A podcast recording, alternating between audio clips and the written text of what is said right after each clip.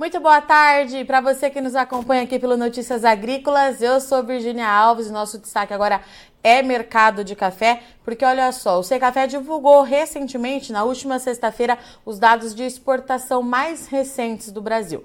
E vamos ver o que aconteceu então, se o Brasil conseguiu atender essa demanda. Me parece que sim, eu estava dando uma olhadinha aqui no relatório, mas vamos deixar o presidente da entidade, o Márcio Cândido Ferreira, contar para a gente quais são os números referentes ao mês passado. Dito isso, Márcio, seja muito bem-vindo, boa tarde. E Virgínia, boa tarde, prazer estar novamente com vocês aqui do NA. E para falar sobre as exportações do mês de janeiro, é, nós ficamos muito felizes com os números alcançados, apesar de todas as dificuldades logísticas que a gente vem reportando aí. No mês de janeiro, é, o Brasil exportou 3 milhões 960 mil sacas, 39% a mais do que o janeiro de 2023, ressaltando que nós tivemos recorde para o mês de janeiro, tanto no Conilon quanto no Arábica.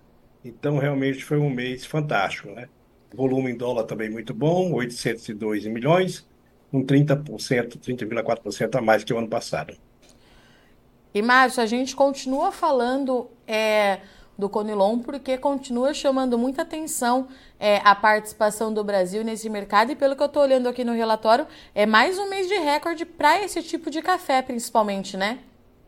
Exato. Para o mês de janeiro foram 458 mil sacas, é, 503% a mais do que o ano anterior.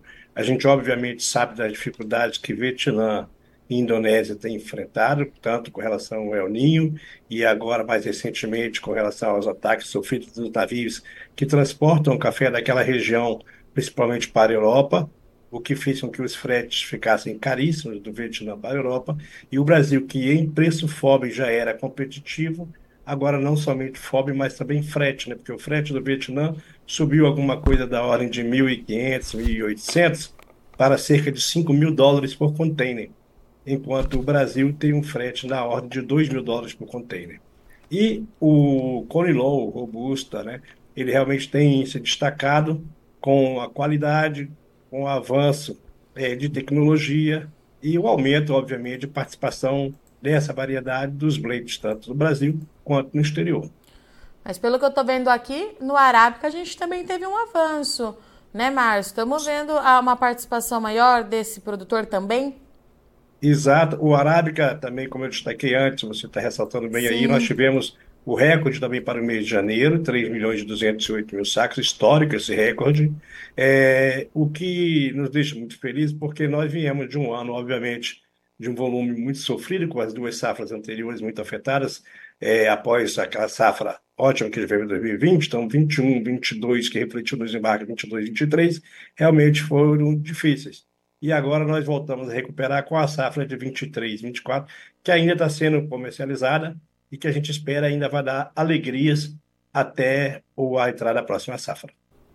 E Márcio, quando a gente fala é, nos desafios para o setor exportador, é, a gente vê aqui, é claro, que o Brasil atendeu e atendeu muito bem esse mercado internacional, mas pelo que eu estou lendo aqui no relatório do Secafé, os desafios eles continuam, é isso mesmo?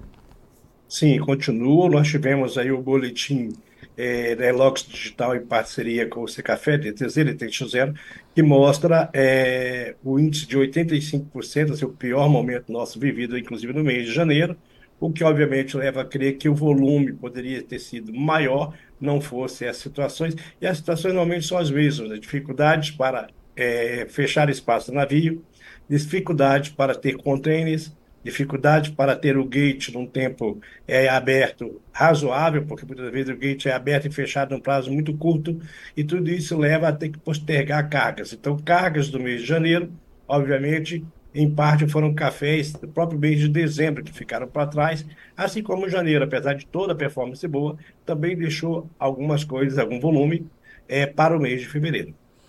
E Márcio, eu estou vendo aqui que além é, de todos esses problemas, a gente tem o excesso de água lá no sul que acabou gerando certo congestionamento no Porto de Santos, porque foi preciso é, fazer a migração desses navios que saíam da região sul por outras regiões do Brasil, é isso? É, isso quando, isso quando acontece, na verdade, se refere a problemas que vêm desde lá de trás, né? Tá. Nós tivemos problemas de, causados também por isso lá atrás. é, hoje a situação está mais, as condições climáticas estão mais favoráveis também naquela região, então o impacto é menor. Mas não resta dúvida, Virginia, que nós temos hoje é, desafios logísticos muito grandes, tanto a questão do porto, dos terminais de container, das companhias de navegação, da disponibilidade, e a gente vai avançando como pode. A gente vê Santos no esforço tremendo para poder atender os embarques.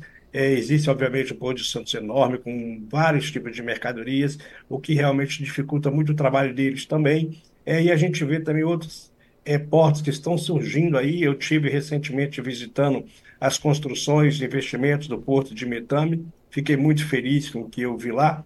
Eu acho que nós vamos ter uma, uma notícia muito boa aí entre final de 2025, mais provavelmente 2026, quando nós teremos um porto que vai ajudar o Brasil e aliviar um pouco esse, essa quantidade de, de carga, no caso do café, e outras também que vão para Santos muitas das vezes por necessidade total, uma vez que o próprio Porto de Vitória, por exemplo, virou majoritariamente cabotagem, não é mais um porto de exportação final, né, direto para o exterior. E Marcos, vamos falar um pouquinho dos principais destinos, porque a Alemanha ultrapassou os Estados Unidos, é isso mesmo, nesse último mês? É, no mês de janeiro, a Alemanha é, importou 696 mil sacas, né, é, ficando em primeiro lugar, é, e Estados Unidos 687 ali coladinho, em segundo lugar. É, e aí nós tivemos Bélgica, Japão, Itália, né? É, e em sexto lugar tivemos a China, né? Que é sempre uma surpresa muito boa. Mas a Alemanha é, está ali em primeiro. Você pode ter um fluxo maior de carga no mês, como eu te disse, nós tivemos cargas de, de, de dezembro que ficaram para trás e certamente cargas para a Europa ficaram para trás. Então pode também ter favorecido um pouco maior fluxo de embarques para a Alemanha nesse mês de janeiro. E Márcio, para os próximos, para esse próximo, para os próximos meses, né? Quais são as expectativas? Porque os problemas geopolíticos é, nos parecem estar longe do fim. A gente tem esses impasses aqui é, na logística interna e já já o Brasil começa uma nova safra, né? O que a gente pode esperar? É, antes de falar do, do, do, do, que a gente espera, eu quero destacar novamente Sim. aqui a China, né? Que no Sim. mês de janeiro é, nós tivemos um volume de 168.761 sacas, um aumento de 153%. Tá? Assim, a China vem se consolidando realmente como um grande é, é, apreciador de café e dos cafés brasileiros.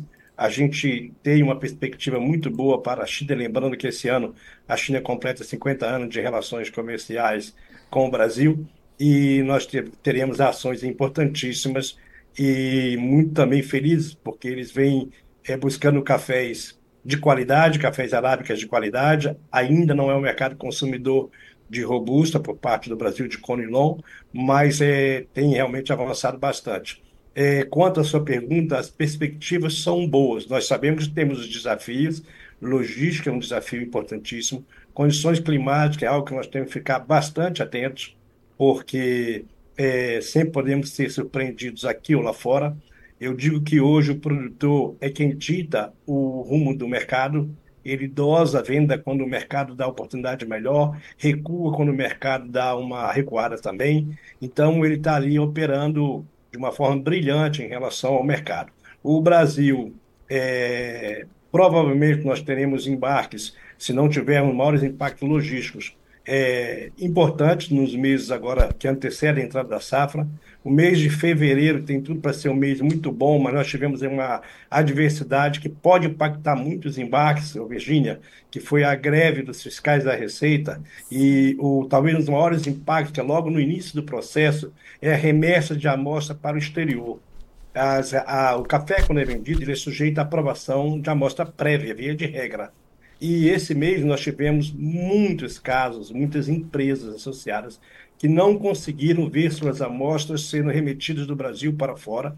A amostra ficaram retidas por mais de 10 até 15 dias.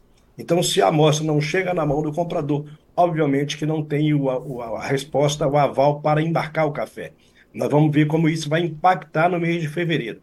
Mas isso é uma coisa pontual, a greve também já terminou. Então, a gente entende que o mês de fevereiro tem tudo para ser um mês promissor. Se não for na sua totalidade, vai carregar um volume também para março. Mas fato é que até a entrada da próxima safra, as perspectivas do Secafé são muito boas. Nós vimos recentemente altas, novas altas, sempre substanciais na Bolsa de Londres, por exemplo. Nova York também deu uma, uma alta boa na semana passada, até ontem, hoje deu uma recuada dos dois mercados, mas esses momentos favorecem mais ainda a comercialização e já estamos falando, no caso do, do Robusta, de um volume bom de safra nova sendo comercializado agora para entrega a partir de maio e junho, com embarques já contratados para esse período. Isso é muito bom, porque o produtor, no caso do Robusta, por exemplo, está aproveitando o nível máximo que o mercado bateu para é, aumentar o seu volume de, de vendas é, e pagar assim as despesas na entrada da safra. Não é quer dizer que ele vai sair vendendo muito,